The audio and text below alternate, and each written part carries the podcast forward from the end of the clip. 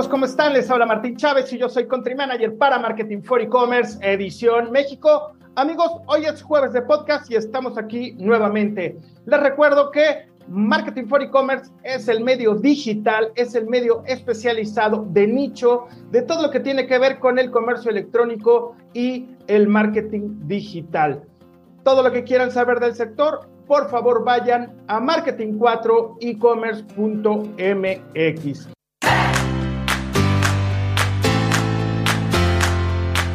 Acuérdense que tenemos la academia, así es. Marketing for E-Commerce tiene la academia especializada en marketing digital y en el comercio electrónico. Vale 800 pesos al mes. Hoy en día, amigos, ustedes saben que el que no está manejando la parte digital en sus actividades está totalmente out. Es muy importante que te desenvuelvas y que potencialices tus conocimientos en el marketing digital y en el comercio electrónico. Todo el contenido que ustedes necesitan para mejorar, para potencializar sus conocimientos en el marketing digital y en el comercio electrónico.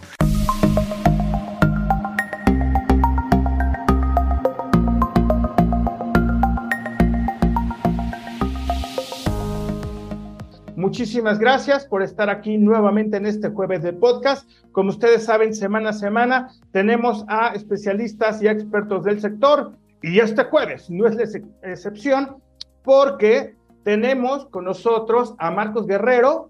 Él es CMO de C&A, de esta marca de ropa y toda la onda. Y bueno, ¿de qué vamos a hablar? ¿De qué vamos a hablar? Ellos están cambiando, bueno, por todo lo que ha surgido entre como la pandemia, se están inspirando entre pues su público, ¿no? A sus clientes les están haciendo ahí como un reconocimiento, están cambiando de, branding. Desde luego vamos a hablar de comercio electrónico, de marketing digital. Marcos, ¿cómo estás? Bienvenido a Marketing for E-Commerce. Eh, muy bien, Martín, muchas gracias por la invitación y por por estar aquí con tu audiencia. Encantado. Mira, ¿qué te parece? Vamos a decirle aquí a todos los conocedores del marketing digital y del comercio electrónico, porque eres un invitado especial de del podcast de los jueves de Marketing for E-Commerce. Yo la verdad aquí tengo abierto tu, tu LinkedIn, ya vi que llevas toda una vida ahí, pero platícanos bien, ¿qué te parece si tú nos platicas de tu propia voz, tu experiencia dentro de, del área del comercio electrónico y del marketing digital? Ya me presentaste, pero nuevamente soy Marcos Guerrero, llevo en la industria del fashion retail mexicano, ya, ya cumplo la mayoría de edad, cumplo 18 años este año en noviembre,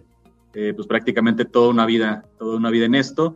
Eh, soy egresado del TEC de Monterrey, de hecho de marketing con una especialidad en diseño gráfico y entré aquí a la compañía en una muy bonita experiencia que fue trainee de compras y ahí me fui desarrollando durante todos esos 18 años, eh, teniendo a mi cargo cuentas de la compañía de producto, después divisiones completas, eh, llegando a ser un General Merchandise Manager para la compañía y después director comercial y ahora ya mi tercer, tercer, cuarto año ya prácticamente como CMO que a mi cargo está prácticamente todo lo que tenga que ver con producto, todo lo que tiene que ver desde el desarrollo de producto hasta el abasto a las tiendas, planeación comercial, marketing y obviamente un enlace muy fuerte con, con todo lo que es e-commerce como un canal más para el cliente, ¿no? Y fíjense amigos que, por ejemplo, esta onda de, de, lo fashion, ¿no? Pues no es, no es tan fácil a nivel, por ejemplo, eh, digital. Claro que les ayuda mucho a posicionarse, pero a la hora, hora de la, de la compra, ¿no? De todo lo que es la ropa, es ahí cuando em, empieza lo sabroso, ¿no? Porque obviamente le tiene que quedar y que las tallas son diferentes, en fin, son varias cositas que pues la cual vamos a platicar con, con, con Marcos, además de su de su rebranding. Vamos a, vamos a entrar un poquito de lleno, vamos a entrar un poquito de lleno. La verdad es que en este espacio de podcast, Marcos, hemos tenido, pues prácticamente tú eres el segundo podcast de fashion. Entonces, ¿cómo, cómo ha vivido el sector? Platícanos, ¿cómo ha vivido el sector textil la digitalización? Creo que eh, comenzando el tema del enfoque en el cliente, creo que es el, el, tema central. Previo a la pandemia había mucho, mucha incertidumbre por parte del cliente mexicano en temas de poder salir a comprar a los canales digitales. Todo lo que tenemos detrás en cuestiones de, de fraudes, la poca seguridad que tenía el cliente de me va a llegar bien, eh, me va a llegar en tiempo, etcétera, era muy complejo, ¿no? Por el otro lado, también entendamos que nosotros como clientes mexicanos, al final del día, nos gusta ir al centro comercial, ¿cierto? Es una de las actividades principales y muchas veces ni siquiera es ir a la tienda específicamente, sino es pasar el rato con la familia, comprar un helado, caminar al centro comercial. Una vez ya que el cliente entra a la tienda, pues también es complejo el tema de cuando cambiamos al canal digital, pues que el cliente toca la prenda, se la prueba, selecciona la talla. Entonces esa experiencia que pasa en, la, en, el, el punto de venta, trasladarla al canal digital es todo un reto. Ahora, cuando llega la pandemia, todos, absolutamente todo el mundo, no solamente los mexicanos, nos vemos obligados a empezar a consumir a través de los canales digitales, ¿no? Y cuando digo consumir es absolutamente de todo, desde la comida, la canasta básica, etcétera, etcétera, ¿no? Y no nos quedamos relegados como industria. Entonces ahí es donde empieza el principal reto, ¿no? Cómo trasladar toda esta experiencia que está pasando en la tienda a los canales digitales. Es ahí donde empieza el reto principal y no solamente como un canal digital más, ¿no? Si lo empezamos a pensar hacia futuro, es cómo trazar esa ruta a la omnicanalidad donde la experiencia sea unificada. Es ahí donde, es ahí donde actualmente estamos como marca. El recurso factible siempre es la parte digital y el reto es no, Marcos ahí, que pues que le quede esta prenda, ¿no? Porque a fin de cuentas, el cliente final el cliente digital, por así decirlo, ya aprendió muchísimo, se volvió muy exigente, se volvió un regañón, ¿no crees, Marcos? ¿Cómo, cómo le hacen en esta experiencia de, compra que a mí se me hace como muy, muy compleja? Sí, y, yo creo que ahí tiene que ver lo que mencionábamos, mencionábamos perdón. Durante la pandemia se abrieron a otros, a otros sectores, empezaron a, a vivir experiencias distintas y entonces ahora todas las marcas estamos obligados a ese gran estándar que, las demás, las demás industrias ofrecen, ¿no? Entonces, esa rapidez con la cual los marketplaces cuentan, eh, grandes marcas de tecnología, etcétera, pues las tenemos que trasladar todos a, a, ponérselas al cliente de primera mano, ¿no? Y entonces ahí empiezan a empezar componentes claves, como el ejemplo que tú estabas mencionando, Martín, es de entrada, cómo entendemos ese journey del cliente donde la descripción es súper importante, las búsquedas, entonces, si una prenda no viene bien descrita en el, en el, en el tag, pues entonces empieza a complicar para el journey. Una parte también medular es cómo les enseñamos la guía de fit, la guía de cómo medirte tu prenda para saber que va de acuerdo a tu cuerpo.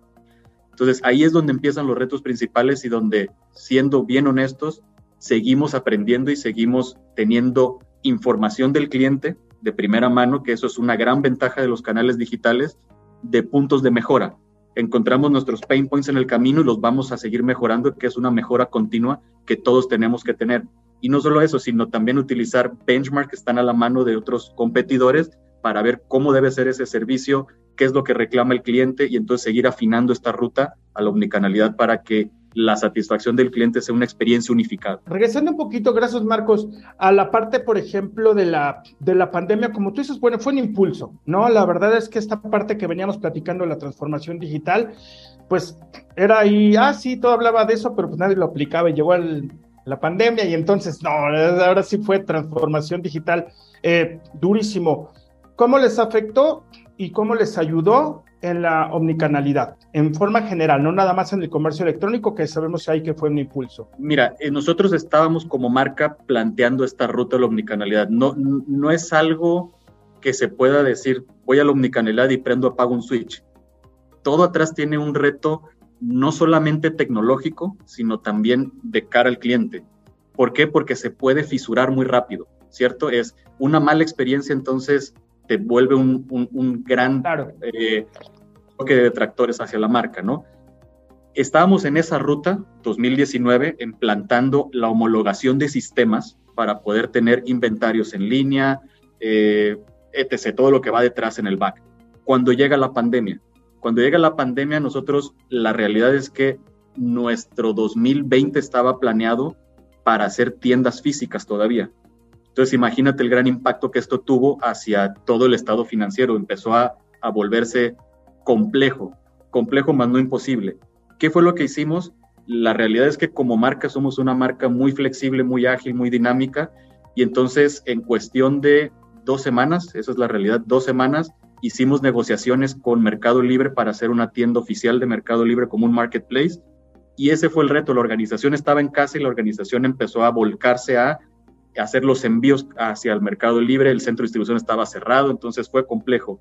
Pasan dos semanas, pudimos poner X número de piezas en Mercado Libre y adaptamos el, a través de Mercado Libre también un front para hacer un canal.com para nosotros, el cual ya tenemos puesto, ya gestionado por nosotros. Entonces fue, fue toda esa ruta compleja, más no imposible, donde fuimos aprendiendo. Lo que nos trajo eh, en beneficio también este, hacia, hacia nosotros el haber cerrado y el habernos obligado como marca a salir y adelantar los planes estratégicos que teníamos, fue el poder aprender, fue el poder organizarnos entre los equipos porque no había tampoco abajo una estructura de roles y responsabilidades, entonces entramos todos como organización, nos dividimos este, procesos y responsabilidades y sacamos adelante el proyecto dos años antes casi de lo previsto. Entonces, seguimos en esa ruta avanzando muy aceleradamente para poder llegar al momento de la omnicanalidad. O sea, su, su estrategia de comercio electrónico está basada con Mercado Libre. No, en este momento, más bien durante la pandemia sí estuvo basada en Mercado Libre porque, como te decía, las integraciones no estaban listas para hacerlo. Entonces fue el primer paso para no, para no eh, aislarnos completamente del cliente porque la tienda física estaba cerrada. Entonces, como primer paso abrimos ese marketplace como una tienda oficial y ahora ya tenemos el canal del marketplace como tienda oficial en Mercado Libre, más aparte nuestro www seyamoda.com, que es nuestro comercio en línea. Entonces, en la actualidad, la realidad es que somos eh, una, una compañía multicanal. Perfectísimo, ya tiene su propio su propio e-commerce. Oye, y también uno de los beneficios, la neta, de haber sido la, la renta, ¿no? Porque la verdad es que estés ponen unos tiendononones, o sea, pero de dos pisos. Digo, obviamente me queda claro que su oferta de valor es inmensa, ¿no? Zapatos, cinturones y un montón de cosas. Pero también su estrategia es que, o sea, a nivel físico, pues son unas tiendas enormes, ¿no?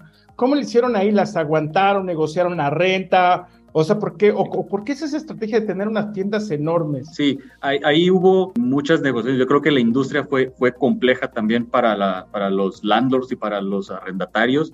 Y sí hubo negociaciones especiales pues, para poder prácticamente todo sobrevivir en ese momento, ¿no? La estrategia sigue siendo plataformas que son eh, grandes, que son aproximadamente de 1.200 metros cuadrados, eh, estamos prácticamente en toda la República, solamente nos falta el estado de Oaxaca y el estado de Baja California Sur. Eh, lo que es importante ahí y también otro de los beneficios que, encontramos a través de este e-commerce, pues es eso, es la cercanía con el cliente. Entonces, al final del día, si no tenemos esa huella por todo el país, que es, es un reto que tenemos de estar abriendo tiendas durante el año, pues al mismo tiempo el cliente ya tiene esa capacidad de decisión de poder o ir a la tienda, o como decías tú en el ejemplo que, ponías de los uniformes, que son unas filas enormes, pues si a mí como cliente me gusta más y soy alguien muy práctico, el solamente comprar mis playeras negras y mis jeans, pues fácil, voy para allá, pago el envío y está, está en la comodidad de mi hogar, ¿no? Claro, y si, y si compras, como si mío, si compras puras playeras negras y pantalones de mezclilla, o no, no, no quieres verte más fashion? No, la realidad es que sí, es, yo termino siendo alguien bien práctico y, creo que tenemos muchas cosas en la cabeza como para estar combinando en, en este momento y eso lo dejamos al cliente que luego, su experiencia. Luego, luego suele ser así. Y por ejemplo, entrarnos un poquito en esta estrategia, ¿no? Del, del, eh, del, rebranding. Yo estoy viendo aquí, por ejemplo, dime si me equivoco, la coyuntura es como lucir la mejor versión del cliente. ¿Cómo, cómo nace esto? Sí, mira, la realidad es que todo viene del mismo cliente, no es algo que nosotros nos inventamos como un eslogan aspiracional, sino fue un research de la mano del cliente con este modelo de negocio que tenemos, donde lo fuimos entendiendo y lo, hemos, y lo vamos a seguir entendiendo. La, no, es un snapshot, no es una foto que se queda en el tiempo y ahí nos tenemos que quedar. abajo de los milenios vienen los centennials y vienen unas generaciones con distintos gustos, distintos intereses, pero que al final del día lo que encontramos como un hilo conductor es ese propósito y ese manifiesto de marca donde buscamos ayudarles a encontrar la mejor versión de sí mismos y cuando hablo de sí mismos es hombres, mujeres, somos inclusivos, ahí es donde estamos ayudando, tratando de ayudar como una marca a que cuando el mexicano o la mexicana salga, como decimos coloquialmente y casualmente, a rifarse en el día a día, pues tenga esa opción de vestibilidad que le haga sentirse muy seguro, muy segura y que si te agarra a la chamba vayas con todo para ese, ese empoderamiento y que al final de la chamba tengas que una reunión en la escuela, también vayas con ese empoderamiento o, y, o saliste después con tus cuates a, de cena, a echar unas cervezas o vas al cine, ese mismo guardarropa que estamos ofreciendo pues refleje ese empoderamiento pensado en el cliente. Entonces es ahí donde empieza a girar este rebranding que estamos armando, donde no solamente conecte con la parte financiera de una marca, sino la realidad es que todas las marcas tenemos que hacer esa conexión emocional con los y las clientes para llegar al siguiente nivel y ser el fin de cualquier marca ser una marca amada, ¿no? Este compromiso que tienen las marcas hoy en día de siempre ya dar un, un, mensaje positivo es muy importante, ¿no? O sea, tú como marca, si no agregas valor, ¿no? Sea lo que tú vendas, la vertical que sea, la unidad de negocio que tú vendas, siempre tienes que agregar valor. Entonces, hoy en día las marcas se han dedicado mucho a eso. Eh, ¿La pandemia tuvo que ver algo con este rebranding? No, la realidad es que no. ¿eh? La, la, pandemia no tuvo, no tuvo punto de inflexión en esto, es parte, como te decía, de la, de la propuesta estratégica que teníamos y como mencionas, es encontrar también internamente cuál es la oferta de valor que realmente tienen las marcas. Y, nuestra marca al final del día es una marca que respeta esos valores de la inclusión, respeta los valores de la diversidad, eh, de la sustentabilidad, de ese, ese ayudar también al país, de lo, lo producido localmente. Entonces, esos componentes ya, como te decía, ya estaban en el horno, solamente era cuestión de ponerles forma, encontrar un propósito y vámonos para adelante con este rebranding, ¿no? ¿Cuál es la experiencia de compra, no? Incluyendo cuando alguien, ya sabes, lo tradicional no le quedó, lo regresó, todo, ¿no? O sea, ¿cuál es la, la, experiencia de, de, de compra en todo lo que es el ecosistema, desde el pago, el envío, cuánto tiempo, toda esta parte, por favor? Dentro del canal de e-commerce, lo que, lo que está sucediendo en este momento es las formas de pago. Eh, contamos con prácticamente todas las formas de pago, incluido la tarjeta de la casa, que es nuestra private eh, label, credit card, que es el PLCC. Eh, aparte, también tenemos los medios como PayPal. el tema de, de, costo de envío creo que es una de las variables que todos utilizamos para ir subiendo y bajando, o sea, no es algo fijo. Eh, es otra palanca, palanca de venta eh, basado en el cliente según los momentos comerciales. Eh, y entonces, con, con, estos componentes, más aparte el tiempo de entrega, es donde estamos prácticamente alineados y, al mercado y al benchmark, ¿no? ¿Qué es lo que viene hacia adelante? Creo que eso es importante, porque ahorita sí nos estamos viendo como algo, como, como un canal, un marketing digital establecido hacia la omnicanalidad, qué es lo que tenemos que llegar, creo que es a donde vamos prácticamente todas las marcas, es a poder generar esa ruta donde el cliente tenga esa capacidad de compro en línea, regreso en tienda, hago un clic en collect, compro en una tienda y recojo en otra. Es toda esa ruta que estamos marcando para que el cliente vaya de la mano de nosotros obteniendo esa experiencia completa. Por eso te decía, en este momento solamente tenemos esos componentes, pero estamos marcando la ruta y irla destapando lo más rápido posible con toda la tecnología que venga detrás para que la experiencia del cliente sea redonda, ¿no? Eh, y aparte, obviamente, nos va a empezar a alcanzar la tecnología donde, como al principio en la pandemia era complejo el tema de, que el cliente no estaba acostumbrado, le tenía miedo, pues el, el self-checkout, por ejemplo, que está en las tiendas, también es un gran motor, eh, el tema de aplicaciones para pagar por eh, mobile, el e-ticket, todo eso es lo que viene desprendiéndose en esta gran cobija que es el omnicanal. Y, pero, Marcos, ¿cuánto tiempo, a partir de que yo le doy clic y me compro una camisita, una, que me compro mi playera negra y mi pantalón, le doy clic, ¿cuánto tiempo lo tengo en mi casa? Sí, sí, sí. El, el envío, como, como te mencionaba, para, para retomar la idea, lo vas subiendo y bajando, pero a aproximadamente es un envío gratis a partir de los 499 pesos la compra y como estamos en este momento va de 3 a máximo 5 días para que te recoja, para que la mercancía llegue hasta la comodidad del hogar, ¿no? El, el usuario sí cambia de opinión, ¿no? Dependiendo del tiempo de entrega y el costo de envío. O sea, yo lo veo en mi día a día con toda mi familia. Yo, ay, no me urge esto, ya no, ya no, no me va a dar tiempo, ya no lo compré, o sea, etcétera, ¿no? Pero por ejemplo, y como, te comentaba, que, que, el mismo cliente ya está buscando esas opciones como ya te empiezan a hacer comparaciones contra marketplaces como Amazon que son entregas al siguiente día, ¿no? Entonces ahí es donde estamos acelerando todo también para poder recortar estos tiempos y como te decía, que, que, que tengan las opciones adecuadas acorde a la personalización del cliente. Y luego yo creo que entre, o sea, entre competencias, no inclusive de, de, de, de fashion y todo eso, sino entre más rápido todo mundo tiene prisa, ¿no? Y esa es la verdad es que es un factor muy, muy importante. Ah, ¿Cuánto tiempo lleva esta, esta campaña, Marcos? ¿Cuánto tiempo tiene funcionando? La campaña de rebranding eh, tiene prácticamente dos semanas al aire. Eh, la acabamos de lanzar. Eh, y la verdad es que hemos obtenido, todavía no tenemos el corte cuantitativo exacto, pero los comentarios que hemos estado haciendo en las escuchas, más aparte lo que los mismos colaboradores, que, también es una parte medular de todo, de todo este rebranding, están regresándonos como un feedback, la verdad es que son muy positivas. O sea, se, siente que estamos generando esta propuesta de empoderamiento con el enfoque correcto, eh, ya unificado a un solo color, etcétera, etcétera. Se empieza a sentir, todavía no te puedo compartir un dato cuantitativo porque no lo tengo, pero el sentir sí, el sentir es bueno. Perfecto. Marcos, ahora yo aquí lo que estaba, estaba volteando porque estoy viendo aquí en mi monitor, este, ciamoda.com, ¿no? Aquí ya puedo ver parte de esto, todo esto ya es nuevo rebranding, ¿no? Los diferentes blusas, pantalones, jeans, playeras, manga corta, que es ahí donde, donde va Marcos, ya nos dijo, este, polos, camisa, manga corta, etcétera. ¿Qué es lo que más se vende online? Sí, fíjate, fíjate qué, qué curioso es, ¿no? Porque al final, si hacemos una comparación de la tienda física contra el online. Ah, eso está bueno. Sí, sí, sí, la tienda física, fíjate que en general el, share de participación de mujeres es más alto. Es prácticamente un 28%.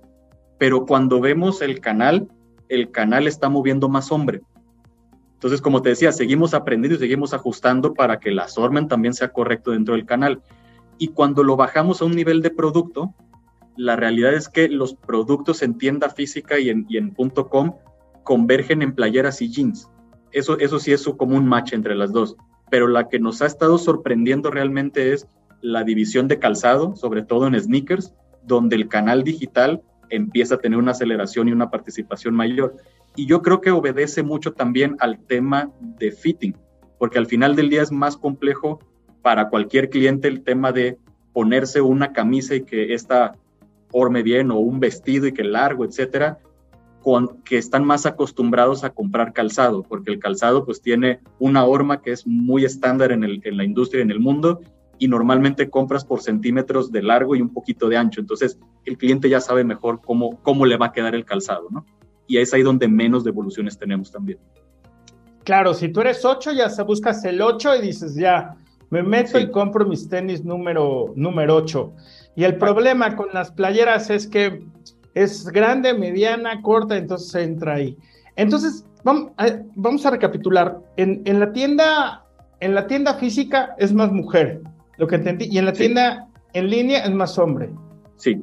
Ahorita, por ejemplo, que ya estamos vacunados, ¿no? Y ya no tenemos, puta, pues antes todo el mundo estaba bien asustado, ¿no? Todo el mundo estábamos así. Afortunadamente ya tenemos una vacuna, ya, ya, ya estamos regresando a la nueva normalidad y el tráfico estuvo espantosísimo, seguramente también para ti. ¿Qué es lo que viene para, para ustedes? Porque obviamente es... la parte digital esa llegó para quedarse, ¿no? Me queda claro que va a llegar para quedarse y es un factor como muy, muy, muy, muy útil.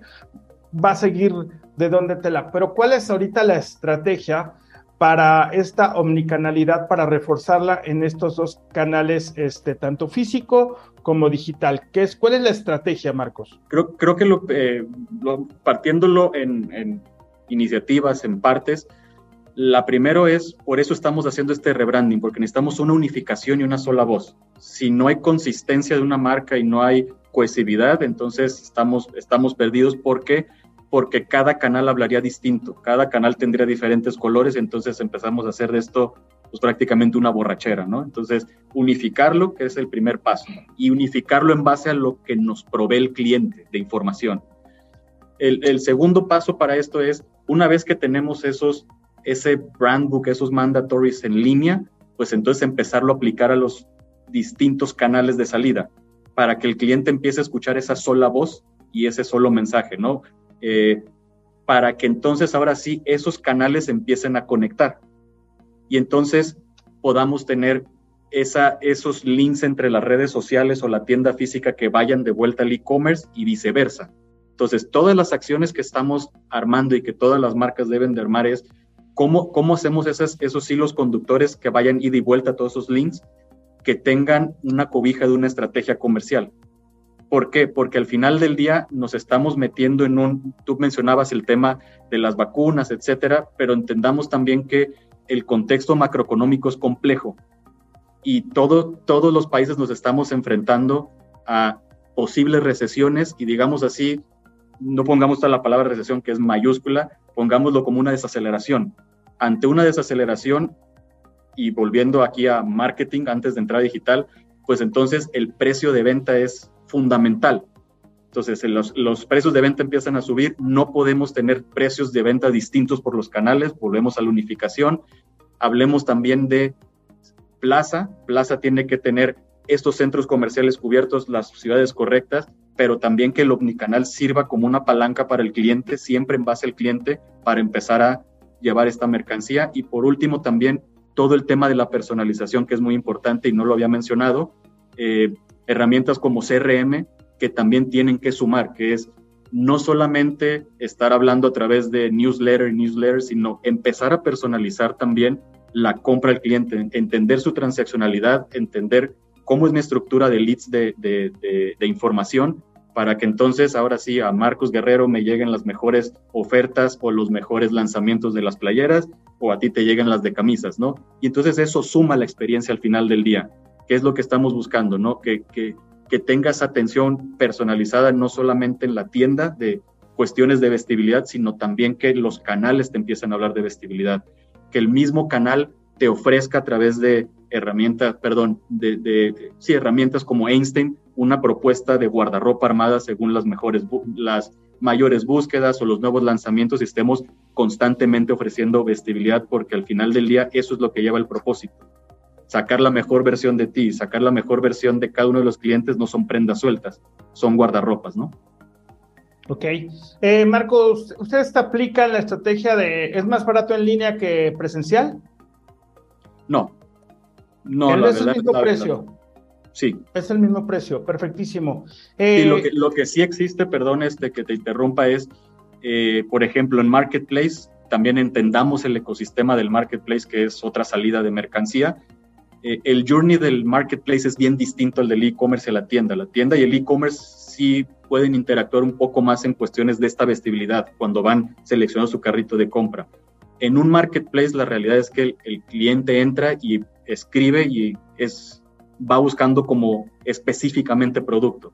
Entonces, lo que sí se puede encontrar en este momento son drops especiales para el canal marketplace que esos drops a lo mejor no lo encuentras en línea, pero son búsquedas que nos ha estado constantemente pidiendo el cliente. Entonces hacemos drops especiales de calzado o de jeans que durante el tiempo, a diferencia de e-commerce y, y, tienda física, no tengan una temporalidad tan marcada. Que eso es un componente bastante importante y complejo en la industria, en el fashion retail, porque vamos muy acelerados y las temporadas son marcadas, ¿no? Entonces, todos esos productos que tengan temporalidad en el tiempo son los que también conectamos de aquel lado. Platícanos a la audiencia, ¿cuál es el drop a nivel de, de, fashion? Para que lo entienda bien. Digo, hay muchísimos especialistas, muchos audiencia que saben de e-commerce, no, pero para estar como alineados y tengamos claros que saben de lo que les estamos hablando, de lo que les estás hablando. Principalmente eh, la rapidez y lo, vertiginoso que es el, fashion retail, creo que es el, componente central, ¿no? Tenemos cuatro temporadas en el año que son primavera, verano, otoño, invierno, y en medio de cada temporada hay momentos de liquidación para limpiar inventario. Al final del día también tenemos que tener una gestión de limpieza de inventario porque como por ahí dicen es si uno va a una pescadería, no te vas a comprar el pescado que está ya congelado y feo, ¿no? el precio. ¿Cierto? Entonces, ese, ese es la parte principal donde tenemos que estar con esa reacción de movimiento de inventario para la entrada a lo nuevo.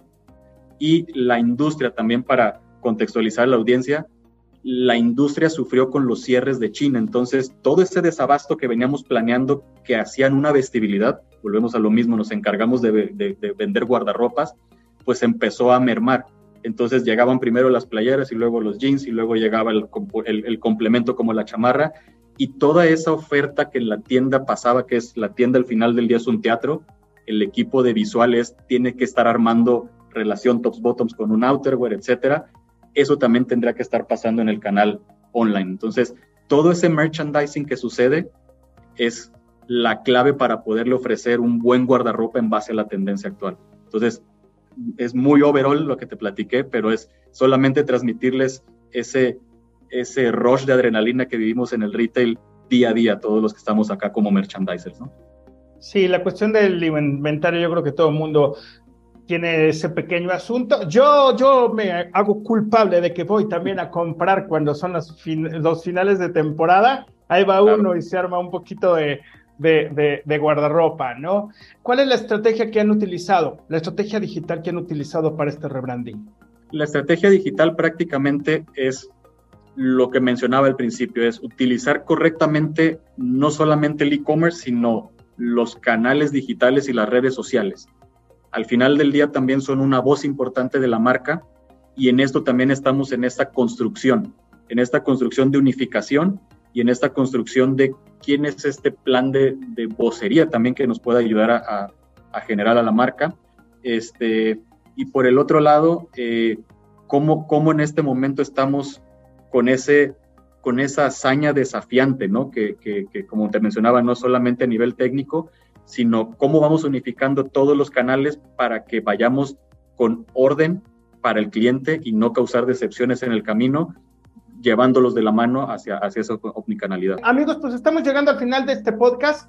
Prácticamente el mensaje, pues bueno, este rebranding nos dice Marcos que escucharon la voz de su cliente para plantearla, para unificarla, con todos los aspectos que hay inclusivos, ¿no? En todo lo que ya debe de ser un, pues un México, un México moderno. Eh, Marcos, em, algo que quieras agregar, que nos haya hecho falta, que quieras este, incluir en la conversación.